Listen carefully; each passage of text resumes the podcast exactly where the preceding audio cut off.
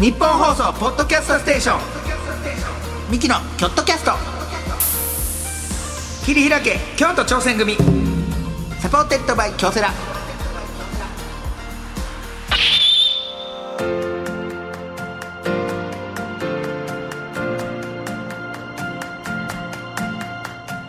どうもミキの兄の昴生です弟の亜生です二人合わせて構成汗汗構成言うてやっております、はいさあミキのキョットキャスト切り開け京都挑戦組59回目の放送でございますおいえー毎回チーム一丸となって何かに挑戦しているゲストをお呼びいたしましてその挑戦の裏側を聞いて応援していく番組でございますが、はい挑戦はいあのーつい先日ですね、はいあの僕テレビ見てましてねテレビ好きなテレビ大好きテレビっていうかまあ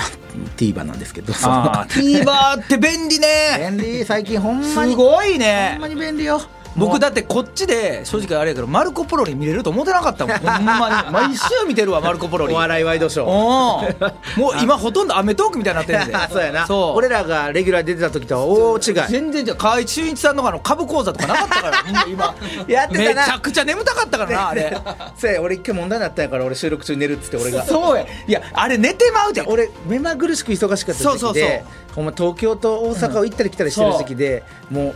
たまらんかったぞそんでもう朝行ってでまた次東京行かなあかんみたいな、ほんま目が目まぐるしい時に川合俊一さんの株講座は株講座やったんですよやっぱりあ睡魔があれ正直言うたら東野さんしか興味ないねんと香港さんとなみんなみんなほとんどうわどうどうってなってるからいやだからそれで関西の番組見れるやんか、うん見れる関西の番組見ててで安友さんのえーいたって神経そういたって新規ニュースを見てたの、うそしたらあのキム・ニーがはいなんかロケしててああああ京都の魅力を伝えるみたいあああなあなんか俺らも京都出身だし、はいはい京都キャストもやってるし、何かあるかなと思って見たのよ、うん TVer でねうん時間あったから、そしたらゲストに毎回センスをね上げはんのよ誰が一緒の一緒に巡んねんうんたその時はキリの田村さんやってんけど、うん一緒に回って京都の良さ伝えてあー最後にそのゲストうにんキム・ニーが扇子を上げはんのよしかもその名前入りのええで京都の扇子屋さんやねんはあはあはあはあでそこで上げはんねんけどであの上げはってでおいいなと思って俺夏場センス持つやんか俺そうやね俺夏場扇子持つそのよのせいで若手と見られへんというかな こんな師匠感が師匠感そのほんまにやめてほしいなあのセンス僕もタクシーとかでそう偉そうに見えんねんタクシーなんかその NGK から出てきた時にさお客さんが待ってるんですよバッて振った時にタクシーなんかでセンスバーッ俺偉そうに見える大師匠大師匠、うんでもセンスすごい涼しいまかあらまあいいまあな,、なそういいよな最高やね、うんであ俺も買おうと思ってうん買いに行ったのよ、そのでセンスあるんですけど京都のね、はいあのーびっくりしましたよこれこれねなんか僕覚えてんねんこのセンス持ってきた時そううんその日が漫才劇場に東京から行かなあかんかって、でその後祇園か月やったんですけど、うん新幹線が遅れてで漫才劇場行かれへんってなって、出その番がまねま祇園入ってください、でめっちゃ時間あったんですよで僕はもう先に着いてたから、祇園の、ね、楽屋でずっと待ってたら、はいお兄ちゃんがパッてこれ出してセンス何してたんと思ったら早めに行ってセンス買うてたってお 前どこの師匠やねんなあ京都で早めに行ってセンスなんか買うないやいやもうせっかくやこのタイミングだと思って、うん白竹堂さんっていうね白身竹 に堂白竹堂さん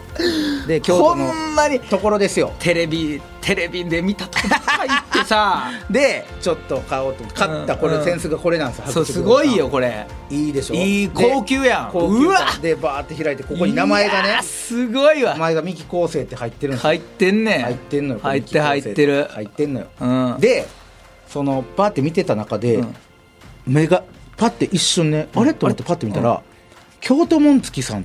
ておうおう一度来ていただいいたはいはいたは社い長も来ていただいて、京都紋付さんがコラボしてんのよえ僕その戦争勝ってるこのいい機会やと思っておんおん京都紋付さんとああの黒黒の白竹堂さんそうあのー黒その黒よりも黒い黒染めの黒染めのそうそうに黒にこだわった、はあはその京都紋月さうんんとコラボのえだからこの京都紋月さんの黒なのよこれ、あはあはあだからはせっかくお仕事したらこれええんやと思って、うんで買ってその店員さんが、うん京都紋付さん知られてるなんて、うんそんすごいですねみたいなあーなかなか通ですねなかなかの京都通通ですねって言われて、ういやあの一緒に仕事しましたねこの間社長とちょっと対談させてもらったんですえ社長さんと対談、うんみたいなあそうなんですちょっとあの仕事でって言って、ででお名前入れてもらっていいで,、うんいいですかって言ってはいじゃあここ書いてくださいって言って、まあミキ構成って書くカタカナミキカタカナミキミキそれはミキの構成や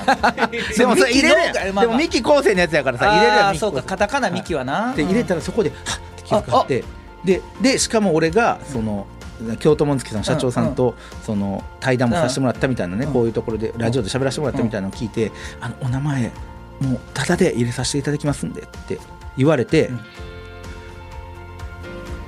こっからやな絶対ここや俺がどっちに行くかやろそれはそうほんまにいやらしいで俺がこれどっちにわ転ぶざかとでそうやったという可能性だって俺がどっちに転ぶかこれ、はい僕ははい断って払いましたお金なんかそれをわざわざラジオで言うあたり嫌ですねごめんなさいどっちに転んでもできたえーはい嘘ごめんなさいマイナスプロモーションでしたマイナスですわざわざなんかそれを、なんかこの話のオチをそこに持ってきたのが、 えーえーマイナスといういやかいい話かなと思いまいしてやいやいやあらら違いましたいや違いましたねもうあらこられはあえだいぶ残念ですいいかなと思ってトークの挑戦失敗とい うことではいえー、すいません次またチャンスありますいやまあまあ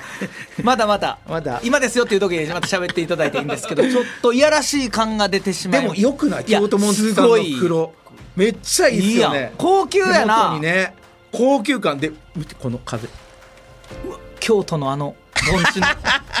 盆地がで盆地の風ががすっとこうこれいいよマジでなんか涼しく感じるなでほんもまになや涼っしぱいりやっぱセンスって、うんアセイクの分も京都紋付きのまだ色あんのよえその黒に俺はちょっと金色みたいちょなっと待ってちょっっと待って劇場で兄弟でセン スこれはとありありあ りやっぱ言えるやんかこれは京都の先生屋さんでって、うんやっぱ京都アピールしていこうよ二人でいやいやそれはしたいんやけど京都紋付さんうん筑堂さん二つをこの一そう手いにやいやもちろんねそれはしたい僕もんやまないまないんやけどやっぱりこうこう兄弟二人でセンスで 袖で仰ぐいやええええげつちょなっとええよ貫禄出るよこ貫禄れはがなああ貫禄出る貫禄を出さんとこうと思って頑張って 貫禄なんてまだ早いままだ僕には早いですからまだ早いいや別に仕事で使わなくてもいいのよプライベートで使っていただいてあーまあ確かに確かに名前も入れますからはいまあほ名んま前にほんまに落語家さんぐらい持ってるもんなお兄 ちゃんこれこれでだってあの後輩がボケたらこれで突っ込むから「おい!」頭 頭ポンって「うーん何をしとるんだ」文鎮師匠もそんなんせえへん なあ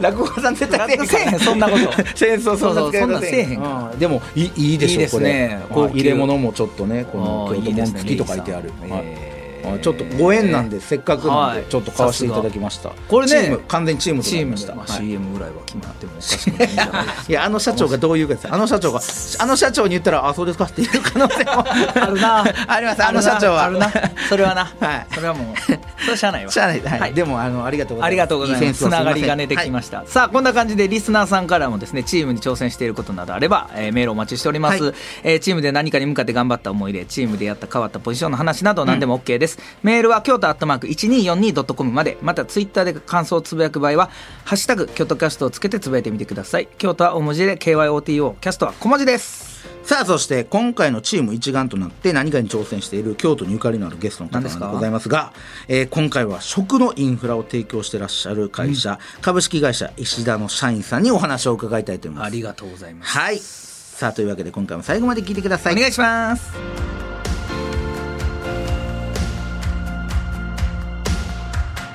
ミキのキョットキャスト切り開け京都挑戦組サポーテッドバイ京セラこの時間は新しい未来へ仲間との挑戦を応援京セラがお送りしますうーん自分につけるハッシュタグか。ハッシュタグ全国大会出場。厳しい練習を乗り越えて掴んだ成功体験。ハッシュタグ学生起業家。どんなことにも挑戦する行動力。ハッシュタグ海外留学。英語も喋れてグローバルに活躍できる人材。って、そんなキラキラしたハッシュタグ私持ってないよ。自分のハッシュタグねあ、先輩そんなに気にすることかだって、私。京セラのオリジナルアニメ第2弾「私のハッシュタグが映えなくて」特設サイトにて公開中タグなくで検索日本放送ポッドキャストステーションミキのキョットキャスト切り開け京都挑戦組サポーテッドバイ京セラさあミキの京都キャスト切り開け京都挑戦組早速今回のゲストの方ご紹介いたしましょう、はい株式会社石田マーケティング商品企画部の荒木義人さんでございますよろしくお願いします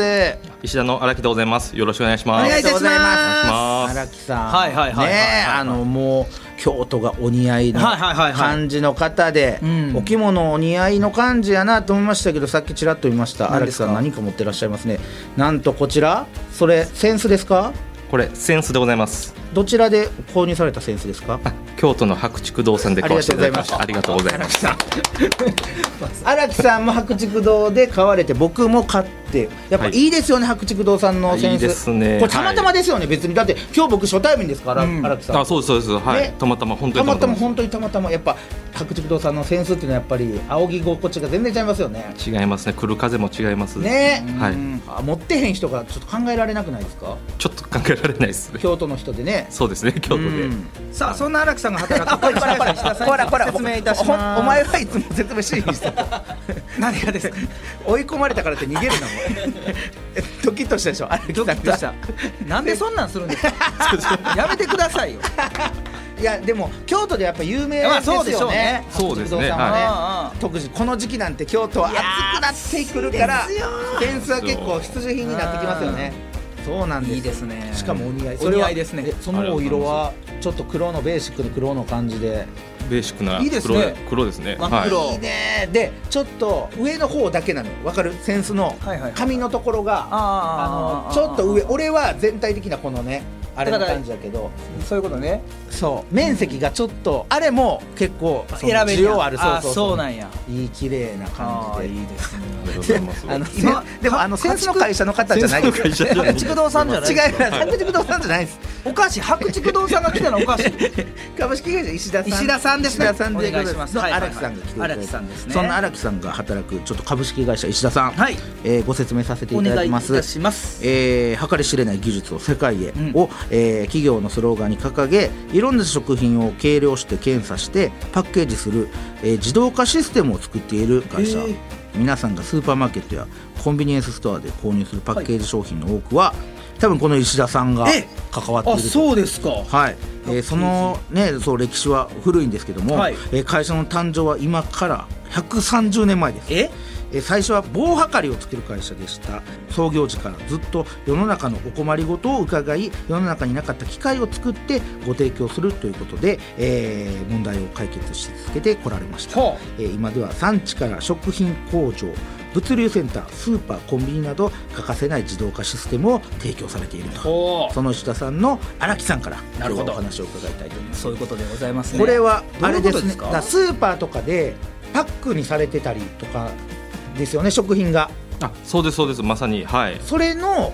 例えば何グラムとかやってそれを計量簡単に計量できるみたいな機械を作ってはるってことですかあ、そうですね。トレーに入った食品をうんトレーごと測ってですね。はいで自動で包装して。包装もしてはい、でその測った金額に応じたラベルを自動で貼り付おけーる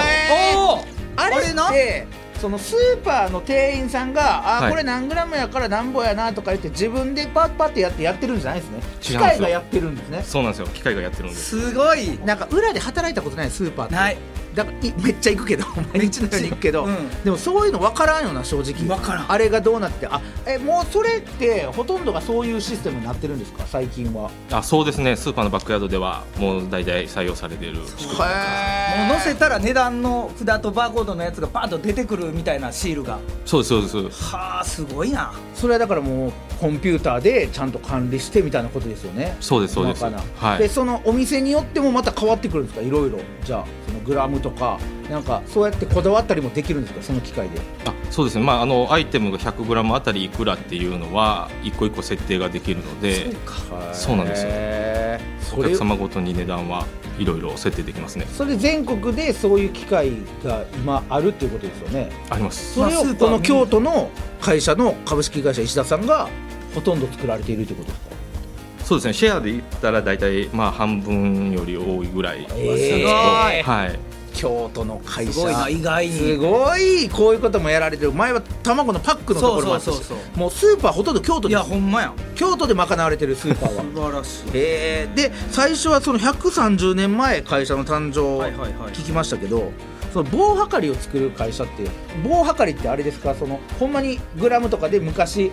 ね天秤みたいにして測ってたやつですかあそうですそうです棒あーがあって吊るされて測るっていうような昔昔一番最初ですねがそういう形でじゃあ根本的には会社的には変わってないということですよねその作っているものはそうですはかり自体は変わってないです当社ははかりの石だと言われてるのではかりの石はい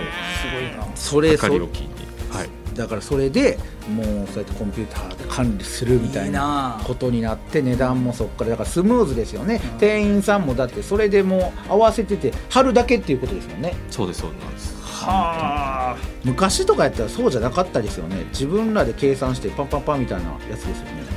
そうですねあの昔はどっちかというとまあそういう値札手で書いてとかそうかねそうですよねはいあとはそのパッキングラップを巻くのも手で巻いてとかそうですよねはいじゃああれですかなんか10時以降になったから半額のシール出しとこうかみたいなのコンピューターがやってくれるんですかなんかあんたそれはあかんそれはもうコンピュータースーパーの半額のシ一ール番出しとこ最う後の人がやんねん締め張る人ずがっと待ってる人がいたりとかするあれ東京待ってへんよな東京は待ってへん顔するんがうまいね俺思うて半額のシ近ーくルをのスーパーであ行ったら東京の人は待ってへん顔するの うまいよ大阪の人はあな待ちょっるってとよなもう張ってというか言うねんけどうん東京の人はね待ってへんよ私はっていう顔すんねんほとんどパックに額ついてんちゃうかぐらいで待ってるやんもう大阪はね 大阪関西と関西はか関西はほんまに東京うまい待ってへん顔するのうまいね荒木さんはどうですか待ちますでもええねんそんなんん荒木 さんは荒木半額のシール待ちますか僕はあの東京に丸10年いたのであそうですか入社してからじゃあと東京はまたないですねねえ待たないですよねなんかたまたま通ったら貼られてましたの顔すんねん 待ってるくせにそうほんまは待ってうるくせにろうろしてんねんなほんまうろうろしてんねんああそこの周り をうろうろうろうろしてるのになそうそうそうああもう大阪関西は陣取ってるからな陣取ってるうん隣にでこれもう何やったら自分で持ってる自分で持ってるこれこれ貼って貼ってなこれ、うんうちの奥さんとかそうでしたうわうほわんまに これも貼ってくださいいいですうよねわっていうタイプの人で したでこっちの店員さんもそんなんされるの初めてやからめちゃくちゃ怖い顔してはる やろ怖いびっくでりしてやるうんえーそんな、えー半額のシールを作られてる会違う違う 違う違う半額のシールちゃう違う違う半額のシー ルよく130年続いたら半額のシールだけやったらすみません、 えーそんなねそういうコンピューターはでいすごいな管理されてるこパれはすッごクいを、すごいそんな会社石田さんですけども、はいそんな石田さんで働いてらっしゃる荒木さん、はいえー入社何年目でいらっしゃるんですか入社今年14年目になりますね14じゃあもうえー、とえ石田さん年齢的にはおいくつなんですか僕ねあの昴生さんと亜生さんの間だと思います勘弁してくださ いあのねあなたね、あのーセンス使って貫禄ありすぎそうそうあ のね 本当よう言われる僕より年下と思われへんうよわそう荒なん木さすかん嘘やそうです87年生まれうわうわほんまに真ん中や一方や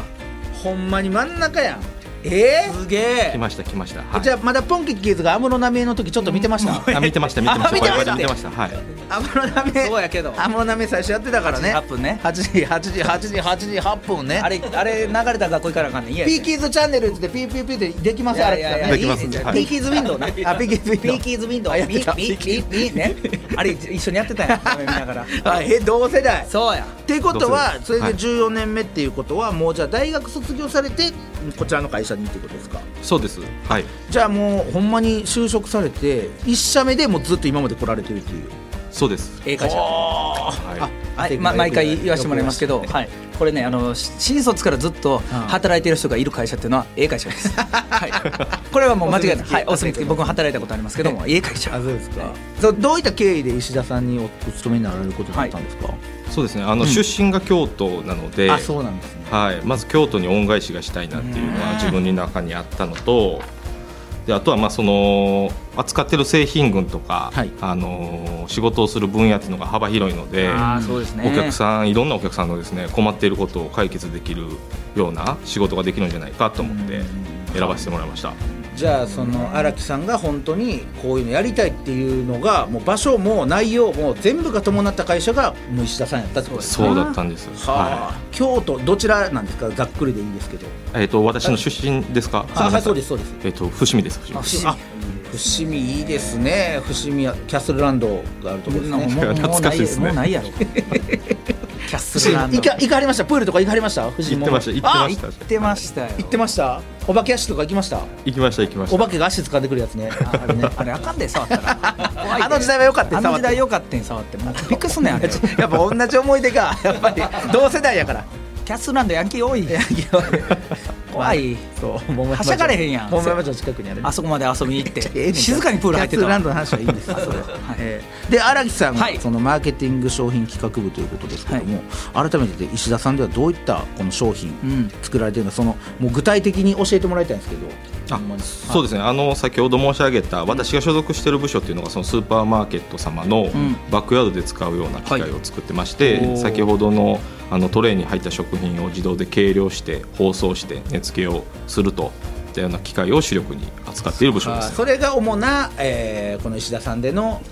まあ、商品というかそうですねああの流通分野と言われるところの機械へえですすねごいなはい、当社の中で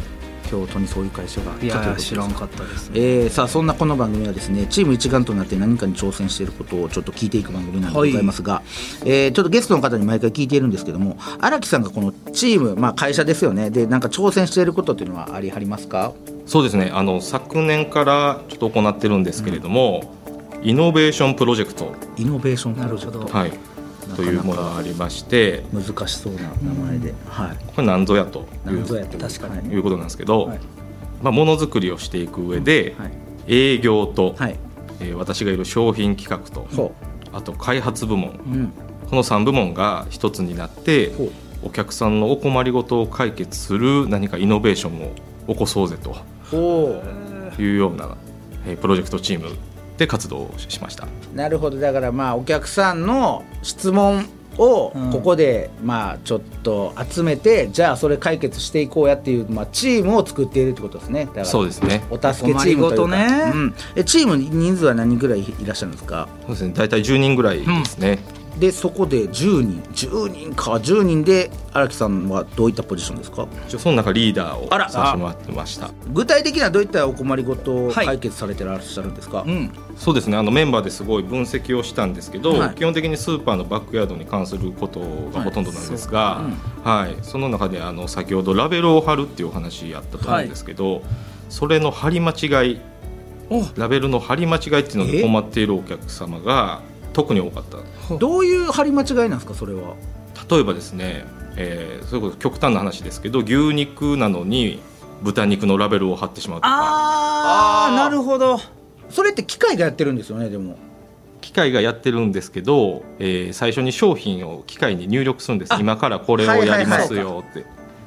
でそれのが今からやりますよを間違えてしまうはあそこを間違えてしまったら全部それになってまうってことかうわうわ大変そういうのがやっぱり最初のその入力で間違ってしまったらそのどんどんどんどん気そづうかんう全ち部に全部にね間違っちゃって貼っちゃいますからねそうなんですおっしゃる通りですああそれ機械がだって訂正できないですもんね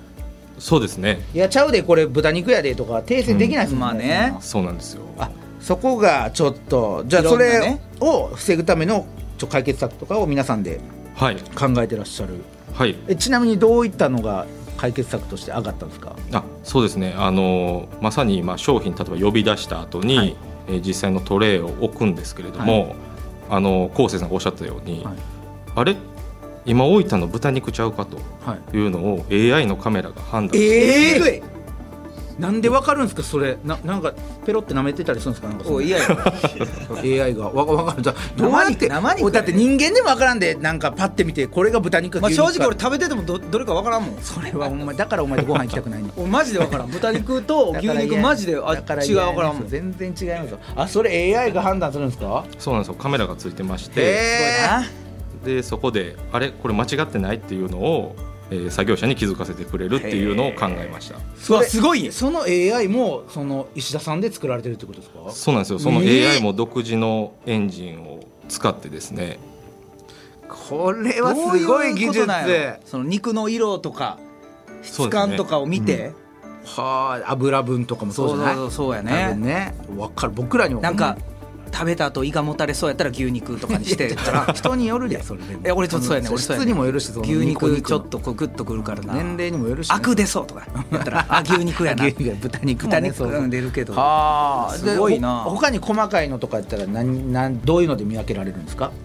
でも大体まあお肉っていうところでチャレンジは今回させてもらったとこですね。お肉お肉類でそれやるのはすごいけどなそうなんですよあの全然見た目の違うものだったら判別はしやすいんですけど、うんまあ、今回のこのプロジェクトでは一回お肉にチャレンジしてみようぜということで、はい、チャレンジさせてもらいましじたゃあだいぶそれはもう成功に近いものが今そうですねまだ開発中ではあるんですけど、んはい、展示会にちょっと出させてもらったっていうようなあれはどうなんですかもも肉胸肉とかは判断はどうなんですかそこら辺はあの AI に学習させてほいけば、えーいけるようになるんじゃないかなとすはげえだかなら今流行りのチャット GPT でしたっけああいうことですよだから学習させてパソあコンにコンピューターに学習させて賢くさせていーくマジでわからんもん俺ももも肉と胸肉どうちゃうのあれ だからお前にこれから俺が学習させていくや んちょっとさ もうさちょっと35年汗たび経とうとしてんねんからさもうちょっと早く学習させてよ いやお前時間かかんねんお前ほほんま時間かかんお前時間かねんかんお前いやあなたやっぱりすごいあの技術そうですね人が見て難しいと思うものは、はい実は AI も難しいんですいやーそうですよねそそうですそうりなんですゃそうでしょうねあでもその先ほどもお伺いしましたけどその3つの文章をまとめてらっしゃるじゃないですか、うんはいこれやっぱり大変なんじゃないですか、各々チームとしてね考え方もあるでしょうしこれめちどゃうでくすちゃか大変ですやっぱそうですかあそうやなどういった部分が大変でいらっしゃるんですかそうですねやっぱりあのみんな言いたいこと言うのでそうですよ ねリーダー無視してね、うんそんな関係ないからそんなでもまあまとめなあかんのリーダーやのに逆に、まはあ、いその言いたいことを言ってもらうような空気感を僕は作るのにすごい一生懸命頑張ったんですけそどれ、素敵ですねだってなんか隠されるよりはね、そうでなんです後から浮き彫りになるよりそうそうはそううん、最初に言ってくれた方がまあ、えー、歩きさんも助かるということですそねうそうそううんで今回この若手主体のメンバーで構成そうしたっていうのが一つありましうて、んで、まあ、自由な発想というのをどんどん引き出していこうというところで、まあ、そういったところであの自由にどんどん発言してもらえるような空気感というのを作っていったっていうところですね。若手主体やとほんまにじゃあ1年目の子とかがいたりとかするってことですか1年目2年目そうですね、まあもう若い子も入ってもらいましたし20代前半とかでしょ20代が多かったですえね。えはいそれでセンス持ったらダメですよ 貫禄出て余計余計喋られへんで、はいはいはい20代の子黒セ ンあらスねえほんほんまやでチームリーダーが黒センスですよちょっとホワ貫イト禄出てホワイトボードちょっとセンスでさしてたからいやほらそれダメですやよってるやんほらそれダメやで俺と同じことやってるやん若い子グッてなんねんそうですよわセンスでさしてるやんとかなる若か手ら僕にボケてけえへんねん からそうそうそうセンスで叩かれるからお兄ちゃんのこと怖いって言うてん ねんからもうセンスいやそうかそうねそこはちょっと合わせに行かなあかんかもなうんでもそうやっていろいろ挑戦していって、まあ、大変ご苦労もあるでしょうけどもはいはいはいはいなんか良かったことプラスになったこととかってあります、そうですねあの先ほどあの言った機会っていうのを、今年の、えー初めの展示会にあの参考出展で初めてお披露目させてもらったんですけど、ちょっとお客さんからの「めちゃくちゃええやん」とうおお、わ実際にうん、言っていただけた時はあの本当に良かったなとやっててそれはなはい、やっぱりその使ってもらったりとかするそのねあのお客さんの声っていうのはやっぱ一番来るもんがありますよねありますなその「めちゃくちゃええやん」っていう言葉だけでもその日ご飯3杯ぐらい 普段何杯ぐらい食べはるんですか普段は4杯なんで減ってんね減んってきてうわ嬉しくてなお腹いっぱいになるからお腹いっぱいになる嬉しくておじゃあ腹いっぱい下手やでそうそうそううんじゃあ下手やで表現さすがさす表現下手やであなた関西の人間ですねいいボですねケますね荒木さんませんすいませんいいです全然ありがとうございますああなるほどじゃあでも、まあ今はでもどうなんですか日本でこう使われてるっていうのもありますけど世界とかでも使われてたりするんですかあそうですねあの当社の機械は世界100カ国以上で、えーあのはい、使っていただいてましてはいでやっぱり世界でも人手不足っていうはいところが最近多いので,、はいあの作業に不慣れな方っていうのも増えてきてるんですね。えー、でやっぱりそういう新しい新人の方とか不慣れな方にも使っていただきやすい、優しい製品を作るっていうのがまあ、当社の仕事だと思ってますんで、こうまあ、そういった世の中に貢献できたらいいなと思ってます。はあそうですよねだって機械がどれだけ優秀でもそうやっぱそれを扱うの難しいっていうのが一番ネックになってきたりするから、そう確かそこら辺をねやっぱり考えうんでもそれも難しいねそら複雑な機械ほど扱うの複雑むに難し決いかまってるらなもんボタンそいんなっぱいあったりなあーだからいろんなそのチームのことも考えたりせよはい商品のことも考えたりちょっと荒木さんは大変ですすけどごいねまずはね戦争を置くところからいやいや戦争はどんどん増やしていってください 戦そう争いやでも可愛らしいですよね、うんうんこのあーあのせんあのそうそうそうやっぱ合うのは白竹堂さんの戦争もうええねん白竹堂さんキャーあった時に喋ろう多分キャーあるやろこの感じ こでの感じやったらこの感じやったらどうせキャーあるやろいつかお前その時までには買っとけよお前白竹堂さん当たり前やん ビカビカの黒先生や、僕あの荒木さんのことを言うときますんではい言うときますありがとうございます。 さあというわけでいろいろ伺ってきましたけども、次回も引き続き、はいちょっと荒木さんに、はいえーお話を伺いたいと思いますので、はい荒木さんよろしくお願いいたしますよろしくお願いしおます。願いしお願いいたしまますミキのチームアイチェックオフの旅行中にチームの仲間からピンチの連絡、うどうするおせーの無視すすぐるに駆けつけるミキのミキの京都キャスト桐平家京都挑戦組い最低やねんお前やオフ中なんで最低やこいつオフはあのかけてこないでください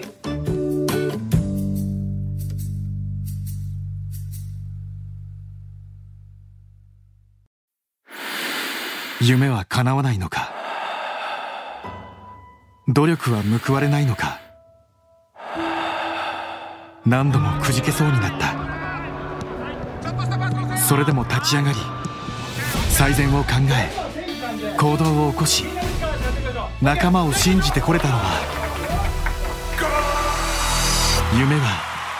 信じ続けることで夢に近づくことができその度に強くなれることを教えてもらったから夢の価値を知る人は強い京都産が FC サポーテッドバイ京セラ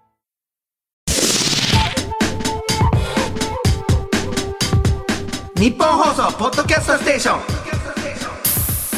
ミキのキョットキャスト桐平家京都挑戦組サポーテッドバイ京セラさあミキの京都キャスト切り開き京都挑戦組59回目はここまででございました、はいどうでしたか石田さんよかったですねだからほんまにあの僕の友達の大ちゃんが、あのー普通に名前出すなお前俺は知ってるけどあの鮮魚店で働いてたからあほんまやなそう藤井大丸の下のあ 言うな言うてんだから 京都の藤井大丸の下市場の河原町のなそう鮮魚店で働いてたそうやってたよこれ多分あやっ大てちたゃやんろもなこうやってあそうやうおん前大ちゃんで多分あいつは機械使われへんからできへんからもう警察官になったんやそう えらい転職やもうもうねえらい転職やね俺には無理やっつえってでも学生の時とかスーパーで働いてる人とかいたかいやいやそうやらなやっぱ石田さんにはお世話になってるいや人いるんやろうな周りでもなはあうんいいなんかいいですねうんさあ、えーということでですね感想などあればメールなら京都アットマーク 1242.com までツイッターなら、えーハッシュタグ京都キャスト」をつけてつぶやいてみてください詳しい情報は京都キャストの公式ツイッターをチェックしてみてくださいはいここまでのお相手はミキの昴生と亜生でした